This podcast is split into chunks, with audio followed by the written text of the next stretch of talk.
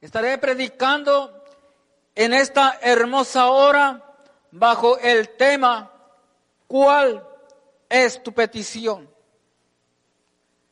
Con este tema, que es una pregunta, podemos entender ya el mensaje. No obstante, vemos que el Señor, que todo lo sabe, que todo lo puede, que todo lo conoce, Él pone en sus siervos un mensaje para las respectivas congregaciones en la redondez del mundo.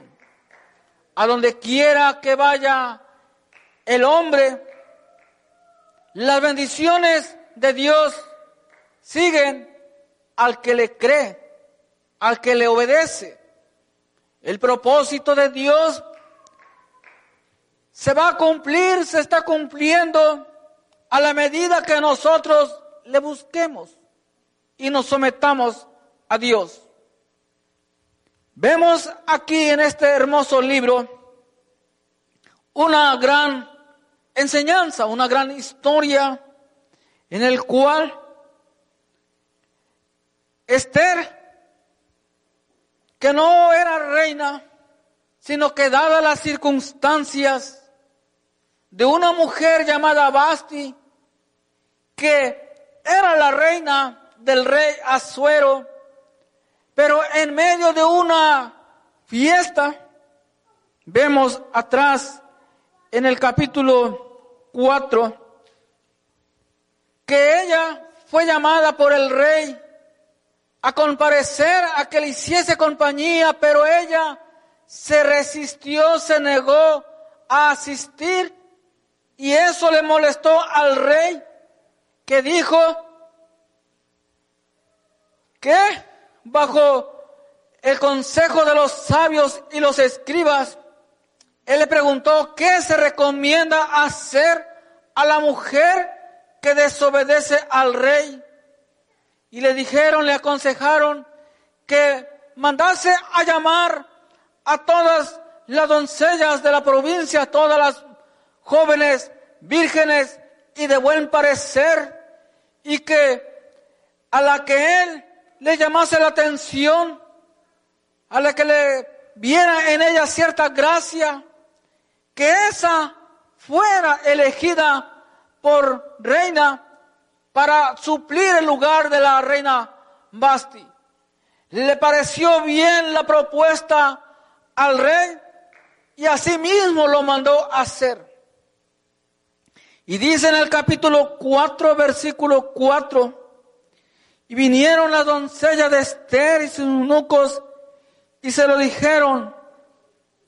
Entonces la reina tuvo gran dolor y envió vestidos para hacer vestir a Mardoqueo y hacerle quitar el silicio, mas él no los aceptó.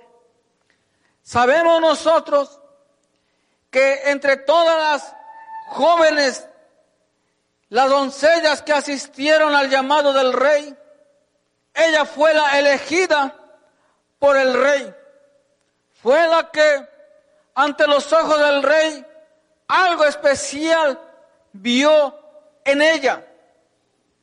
Pero había un hombre malo, de mucha confianza, que era, por así decirlo, el segundo del rey, que se tenían que arrodillar ante él porque el rey así lo había ordenado.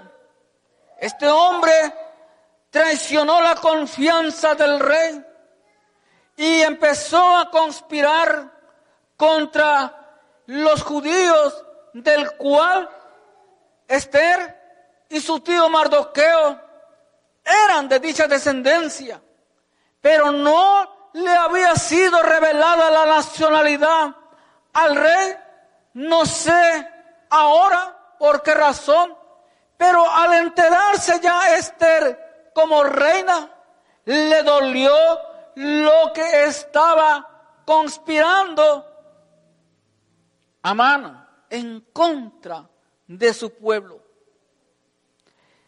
Entonces, Esther promete interceder por su pueblo ante el rey. Y dice, tuvo la reina gran dolor por la razón de que su pueblo corría peligro. Envió vestidos para hacer vestir a Mardoqueo y hacerle quitar el silicio, mas él no los aceptó. Es algo en lo cual nosotros vemos que un hombre no quiso aceptar lo que la reina le dijo. Quería quitarle el vestido, el silicio, pero él no quiso. Y la reina siendo reina, callada, pero sufriendo, sonriendo, pero sufriendo. Porque el que ama a su pueblo sufre. El que ama a su prójimo sufre por él. El que ama a su familiar sufre por su familia. Pero la reina no externaba su dolor, no lo andaba pregonando. Ella, como mujer de Dios, sabía lo que tenía que hacer. Y dice ahí mismo, en el versículo 11, todos los siervos del rey y el pueblo de las provincias del rey saben que cualquier hombre o mujer que entra en el patio interior para ver al rey sin ser llamado, una sola ley hay respecto a él. Ha de morir sin ser llamado, salvo aquel a quien el rey extendiere el cetro de oro, el cual vivirá. Y yo no he sido llamada para ver al rey estos 30 días. La reina quería de alguna u otra manera hacerle saber al rey lo que estaba pasando con aquel hombre de confianza, lo que este varón, Amán, estaba conspirando. Ella tenía que hacer algo. Pero no podía acercarse al rey porque la ley lo prohibía. En caso dado de hacerlo, como dice la escritura, era pena de muerte. A excepción de que si se acercaba y el rey extendía el cetro, entonces ahí ya no recibía la pena de muerte. Pero ella estaba inquieta. Ella estaba con ese dolor. Quería hablar, pero tenía ella que saber ante quién hablar, ante el indicado, ante el rey. Y dice el versículo 14, porque si callas absolutamente en este tiempo, respiro y liberación vendrá de alguna otra parte para los judíos, mas tú y la casa de tu padre pereceréis. Y quién sabe si para esta hora has llegado al reino. Si la reina Esther callaba, seguía manteniendo silencio, la liberación de alguna otra manera se iba a dar. Porque el propósito de Dios para su pueblo se cumple. El propósito de Dios, cuando Dios, como se dice, se antoja de alguien, se cumple. Al menos que el que es llamado para algo específico no quiera obedecer a Dios eso es muy aparte, pero es mejor obedecer a Dios antes que a los hombres. La reina sentía esa inquietud desesperada, inquietante, esperando el momento deseando que el rey la mandara a llamar y no la llamaba.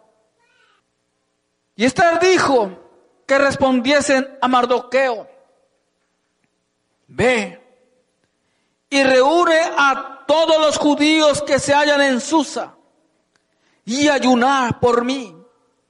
Y no comáis ni bebáis en tres días, noche y día. Yo también con mis doncellas ayunaré igualmente. Y entonces entraré a ver al rey, aunque no sea conforme a la ley. Y si perezco, que perezca. Aleluya. Esta mujer, aparte de ser hermosa físicamente, aparte de ser temerosa ante Dios, de ser una mujer de respeto, inteligente, sabia, esta mujer sí que tenía mucho valor, como decimos, sí que tenía agallas, porque para exponer su vida por su pueblo, no cualquiera lo hace para exponer la vida por el prójimo, no cualquiera lo hace. Para ellos se necesita amar de verdad, sin ningún interés, porque solamente el verdadero amor es el que mueve montañas. El verdadero amor es el que traspasa fronteras. Poder de Dios. Aleluya. ¿Por qué? El Señor me hace decir que traspasa fronteras por la razón de que hoy, desafortunadamente, sucede de que ya muchos no solamente están viviendo bajo la promesa cuando traen matrimonio en el altar hasta que la muerte los separe, ¿no? Así debe de ser. Sino que ahora hasta que la migra los separe. Lo separó la migra, se acabó el matrimonio. No, el verdadero amor trasciende fronteras. En donde está el hombre, ahí debe de estar la mujer o hacer algo, pero no puede estar separado un matrimonio. Poder de Dios, aleluya. Bendito es tu nombre. ¿Cuál es tu petición? El rey le preguntó a Esther, conociéndola. Y Esther no había dicho ni una palabra. Fue la primera vez que le preguntó en el capítulo 5, versículo 3. Porque en el semblante, hermanos, nuestra cara habla más que mil palabras. Nosotros podemos estar así como la reina. Estaba ella en el banquete. Pero el que la conoce, el rey, sabía que había algo dentro de ella que la inquietaba. Nosotros podemos estar en medio del banquete, en medio de la fiesta. Podemos aparentar que estamos bien felices, contentos y a las risas. El que nos conoce a nosotros, el Rey de Reyes y Señor de Señores, nos pregunta, ¿qué te pasa? ¿Qué es lo que me quieres decir? ¿Cuál es tu petición? ¿Cuál es tu necesidad? Poder de Dios y hagamos nuestra, sigamos haciendo nuestra aquella hermosa alabanza que, que dice, Jesús está aquí, pide lo que quieras, Él tiene poder, Él te lo dará. Jesús está aquí, hermano, pide lo que quieras, ¿verdad?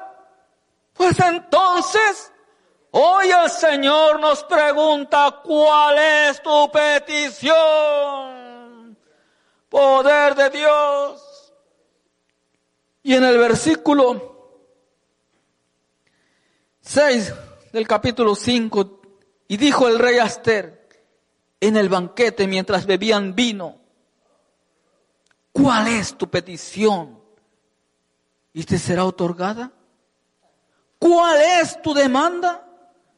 Aunque sea la mitad del reino, te será concedida. El rey pensaba que lo que ella le iba a pedir era algo material.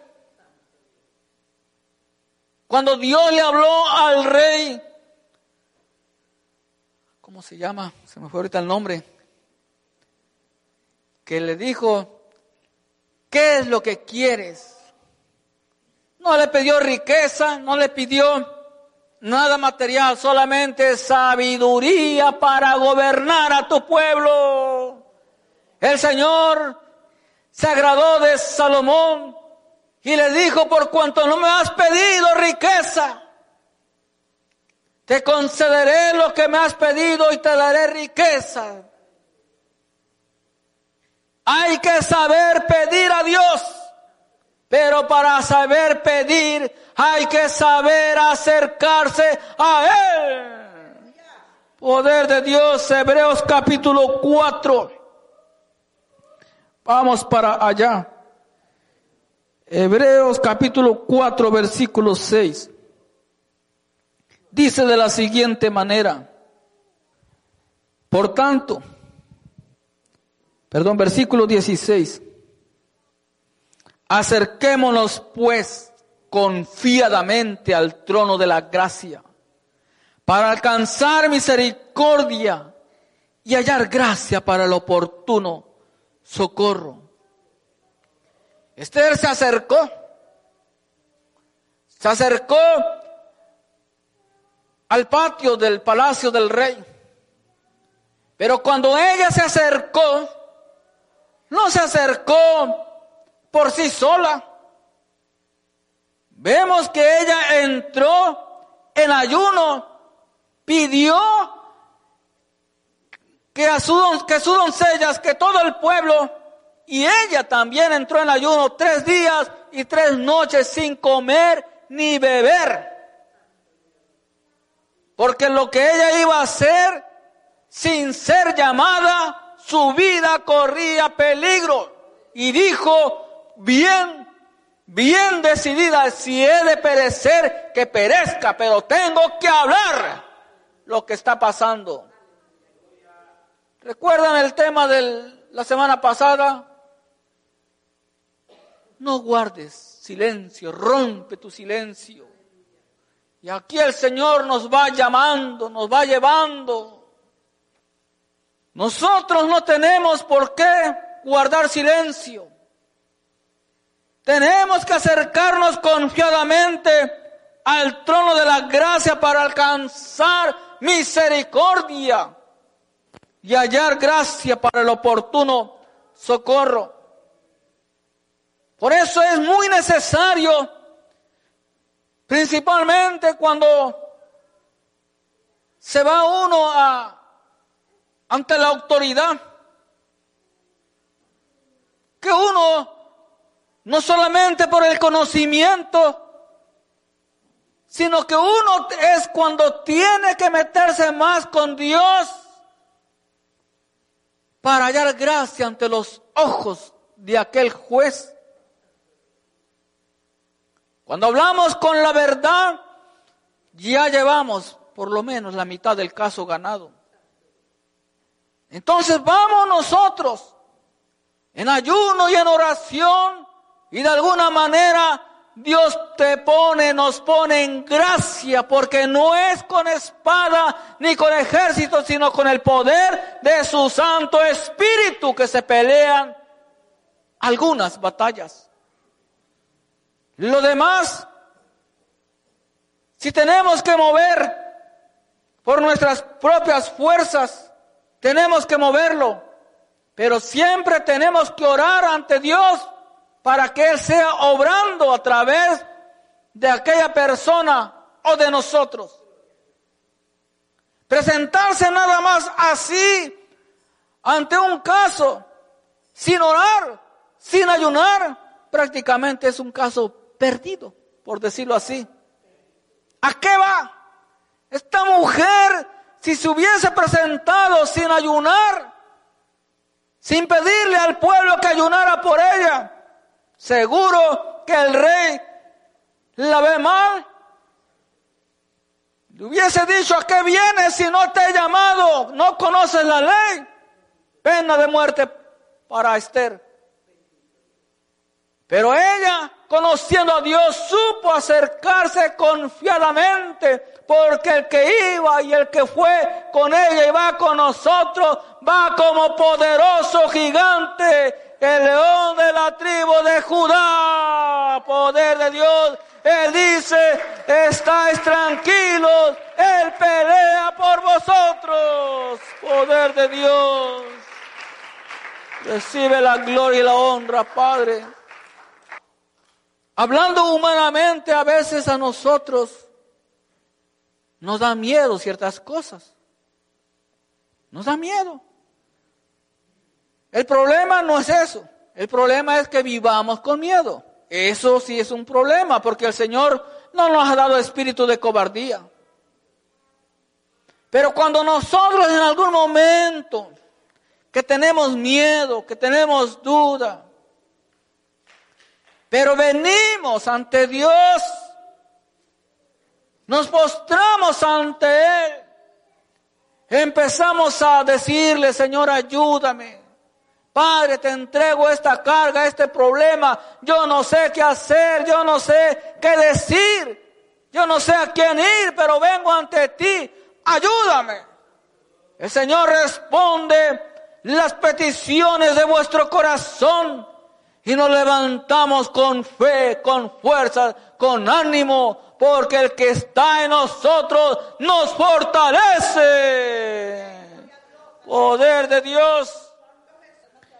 Filipenses capítulo 4, versículo 4, dice, regocijaos en el Señor siempre. Otra vez digo, regocijaos vuestra gentileza sea conocida de todos los hombres. El Señor está cerca.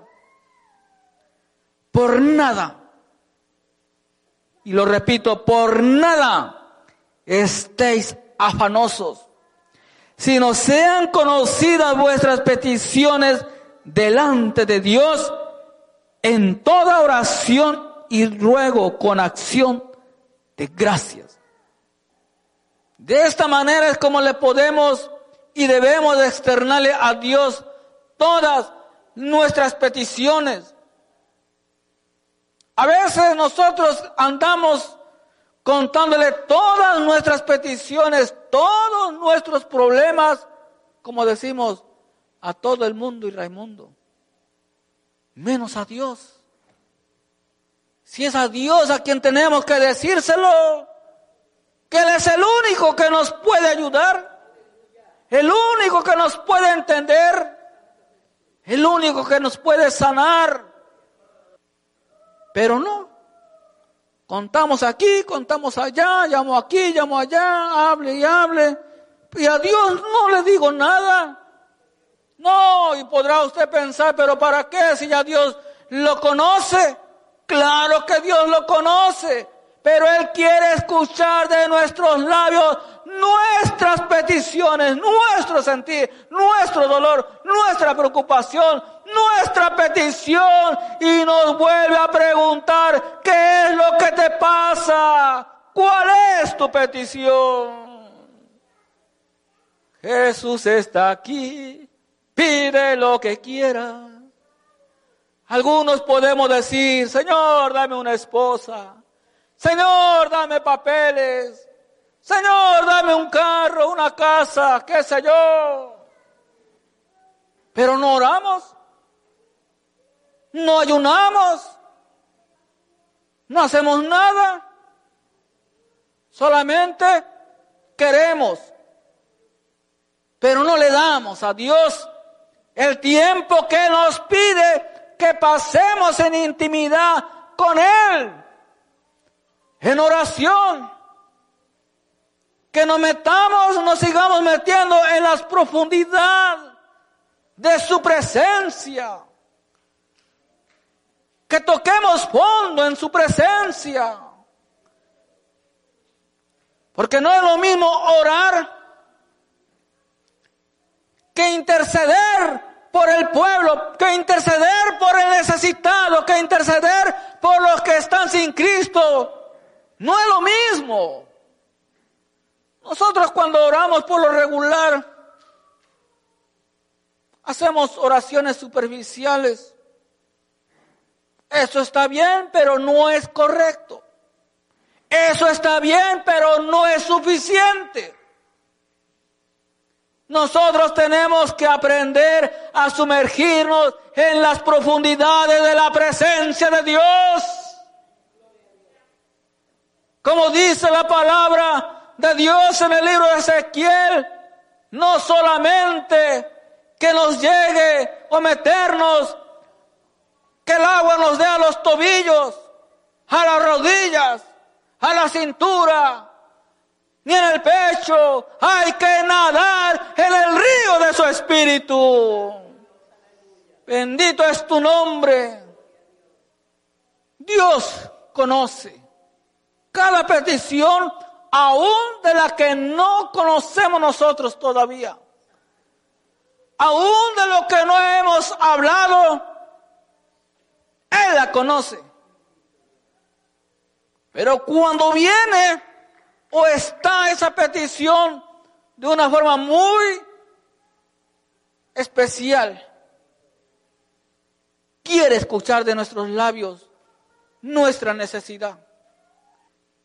Y no quiere que callemos. Quiere que hablemos. Que hallemos gracia, aún más gracia ante su presencia. Nosotros de hecho, no sabemos pedir. Pedimos mal. Cuando nosotros nos metemos en esa intimidad, una oración más prolongada, una oración más sincera, una oración en donde permitimos que el Espíritu Santo quebrante nuestro corazón, entonces va a ser el mismo Espíritu intercediendo por nosotros con gemidos indecibles. El mismo Espíritu va a hablar por nosotros. Él no se equivoca. Él sabe lo que necesitamos. Pero cuando no estamos en esa oración e intercesión, está hablando la carne. No estamos tocando fondo. Hay que meternos aún más en la oración y que sea el Espíritu Santo que empiece a interceder por nosotros con gemidos indecibles. Que se quede uno dormido, que está cansado en la oración, hay que redoblar fuerzas. Si se quedó uno dormido, pues bueno, cuando despiertes continúas. Pero ¿qué hace uno si es de noche? Pues sigue uno durmiendo. Pues, ¿cómo va a estar eso así? Vamos a seguir orando. No como aquellos apóstoles que Cristo le dijo orar. Regresó y los encontró durmiendo. Le dijo, no podéis orar ni siquiera una hora. Ni siquiera una hora. Y nosotros, hermanos, carecemos de oración, carecemos de disciplina. Considero que la primera petición ante Dios debe de ser espirituales. Señor, quiero tener más hambre de tu presencia. Que tu Santo Espíritu me siga tocando, me siga usando, me siga hablando, Señor. Pero cuando el Señor nos pregunta, ¿cuál es tu petición? Estando nosotros bien, queremos tener más. Porque estamos pensando en lo material. Y Él nos dice, por nada estéis afanosos, sino antes sean conocidas todas vuestras peticiones en oración. oración, no en queja alabanza. ¿Qué es lo que te pasa? Que no sonrío, que no alabo. Si el Señor lo conoce, no guardes más lo que hay en tu corazón que a Dios no le agrada. Habla, externa tu sentir ante Dios, porque el Rey de Reyes lo conoce y quiere escuchar de ti tu petición. Esther, vamos para atrás de nuevo al libro de Esther, capítulo 7. Versículo 2. Y en el segundo día, mientras bebían vino, dijo el rey a Esther, ¿cuál es tu petición, reina Esther? ¿Y te será concedida? ¿Cuál es tu demanda? Aunque sea la mitad del reino, te será otorgada. Ya llevan tres veces que el rey le hacía la misma pregunta. Ella organizó un banquete y le dijo si le place al rey cuando el rey le preguntó, y si hay hallado gracia delante de ti, te ruego, te pido que vuelvan mañana al banquete que voy a hacer.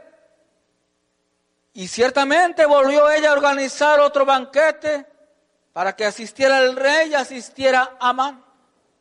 Amán, creyendo que estaba bien, como decimos, bien parado ante la reina Esther, porque le presumía ante su familia, mira, me invitó la reina Esther y esto y el otro. Por decirlo así, ya casi me besan los pies, es a lo que él se refería. Mas no sabía que Esther ya sabía lo que él estaba pensando hacer. Porque ante Dios no hay nada oculto. Esther con sabiduría, dirigida por el Espíritu Santo, sabía lo que tenía que hacer. En ningún momento se desesperó para que se hiciese justicia y su pueblo fuese librado de ese mal pensamiento que tenía aquel hombre. El rey se supo comportar en el banquete, comió, bebió, pero sabiendo que él no había sido invitado para comer, sabía que algo le pasaba a la reina. Y quería escuchar cuál era su petición, porque ya tres veces le había preguntado y no había obtenido una respuesta sincera, una respuesta que de verdad le convenciera. Solamente le daba largas la reina Esther. Quizás así mismo nosotros nos han preguntado o hemos preguntado, ¿qué es lo que te pasa?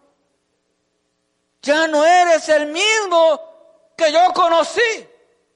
Ya no eres la misma persona que yo conocí hace tiempo.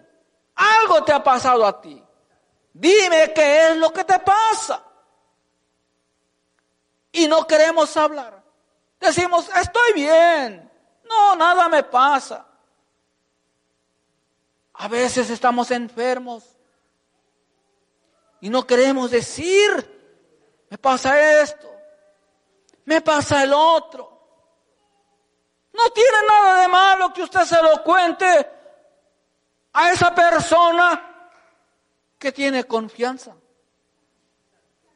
Pero lo mejor es que se lo cuente a Dios, siga contándoselo a Dios, no podemos ocultarle nada. A veces nosotros sufrimos por falta de confianza ante Dios. Y Él dice que nos acerquemos confiadamente al trono de su gracia, confiadamente. A veces nosotros andamos por las orillas, ¿sabe cuando alguien anda por la orilla así como que no anda uno? Cuando uno va a una, hablando del banquete, cuando uno va a un banquete y te dice, mira, pásale, con confianza, pues con confianza uno se sirve con la cuchara grande, ¿verdad? Porque hay confianza. Pero cuando no hay mucha confianza, como que uno ahí no, no le entra uno bonito a, a comer, por decirlo así. El Señor quiere que entremos en confianza, que estemos en confianza. Y a veces por no tener la absoluta confianza ante Dios, estamos sufriendo y mientras no le externemos nuestro sentir, nuestra verdadera petición ante Dios, vamos a seguir sufriendo, vamos a seguir careciendo. Y el Señor nos pregunta, ¿qué es lo que te pasa? ¿Cuál es tu petición? Poder de Dios. Hasta que la reina Esther por tercera ocasión le empieza a contar al rey. Y respondió y dijo, oh, rey, si he hallado gracia en tus ojos, y si al rey place, séame dada mi vida por mi petición y mi pueblo por mi demanda, porque hemos sido vendidos yo y mi pueblo para ser destruidos, para ser muertos y exterminados. Si para siervos y siervas fuéramos vendidos, me callaría, pero nuestra muerte sería para el rey un daño irreparable. Y ahí se siguió soltando la reina. Porque lo que se guarda en el corazón no puede durar guardado toda la vida. Se tiene que hablar se tiene que expresar, pero educadamente, sabiamente. Todo tiene su tiempo. Así como le dijeron a la reina Esther, quién sabe si para esta hora, si para este reino has llegado. Que me recuerda una hermosa alabanza que habla de ello. Quizás ya es el tiempo de que externes tu petición, de que rompas el silencio ante Dios, porque nada ganas guardando silencio. Salmo 37. Vamos para allá. Versículo 3. Dice, confía en Jehová y haz el bien y habitarás en la tierra y te apacentarás de la verdad. Hay que confiar en el Señor. Algunos quizás no se atreven a romper el silencio, externarle la falta a la persona, al familiar, a su pareja, quién sé yo, porque dicen, bueno, se va a enojar me va a odiar, me va a ir mal, me va a echar de la casa, me va a correr del trabajo, qué sé yo. No, dice, confía en Jehová y haz el bien. Y aunque te echasen de la casa del trabajo, lo que sea, el Señor dice, si tu padre y tu madre te dejaren con todo, Él te recogerá.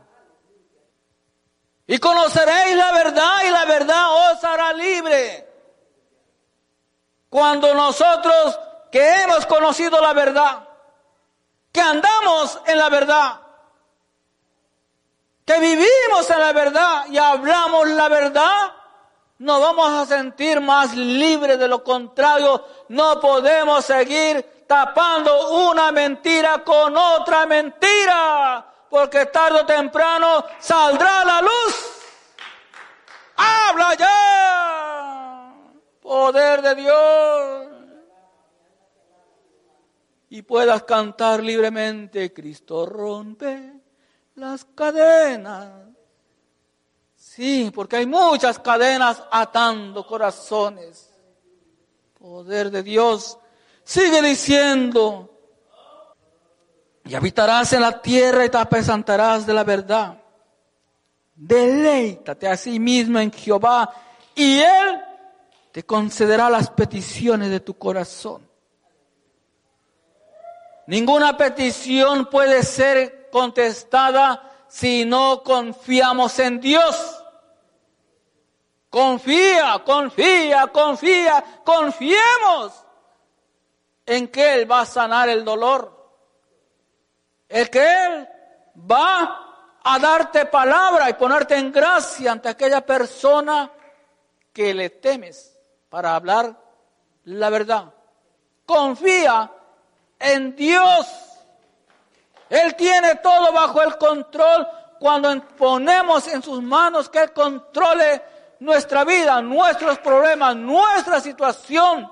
Cuando no lo ponemos en sus manos, vivimos descontrolados, vivimos desorientados, vivimos nosotros vidas amargadas y tristes. Pero Él tiene el control de todo. Entonces, si Él tiene el control de todo, permitamos que Él controle nuestras vidas, nuestras finanzas, todo, todo, todo. Poder de Dios. Encomienda a Jehová tu camino y confía en Él y Él hará. Algunos quizás no se sienten bien para asistir a la iglesia porque dicen, bueno, soy tan pecador que ya no tengo perdón. Soy tan pecador que ya no me quieren ahí. No. El Señor te sigue esperando. El Rey te ha mandado a llamar para que vengas al arrepentimiento y a la conversión en Cristo Jesús. Él dice, no he venido a llamar a justos, sino a pecadores al arrepentimiento. Que eras un perdido o lo eres, no importa. No hay pecado que el Señor no pueda perdonar. Él perdona todos los pecados. Buscarle a Él ahora mientras hay vida, mientras hay esperanza. No calles. ¿Cuál es tu petición? Señor, que mi familia sea salva. Amén. Señor, que mi familiar sea sano. Amén. Señor, que el matrimonio sea restaurado. Amén. Señor, que traiga aquella persona que está en mi país. Amén. No lo sé cuál sea tu petición. Solamente el Señor lo sabe y vuelve a preguntar cuál es tu petición. ¿Qué es lo que te pasa? Dios les bendiga y les guarde.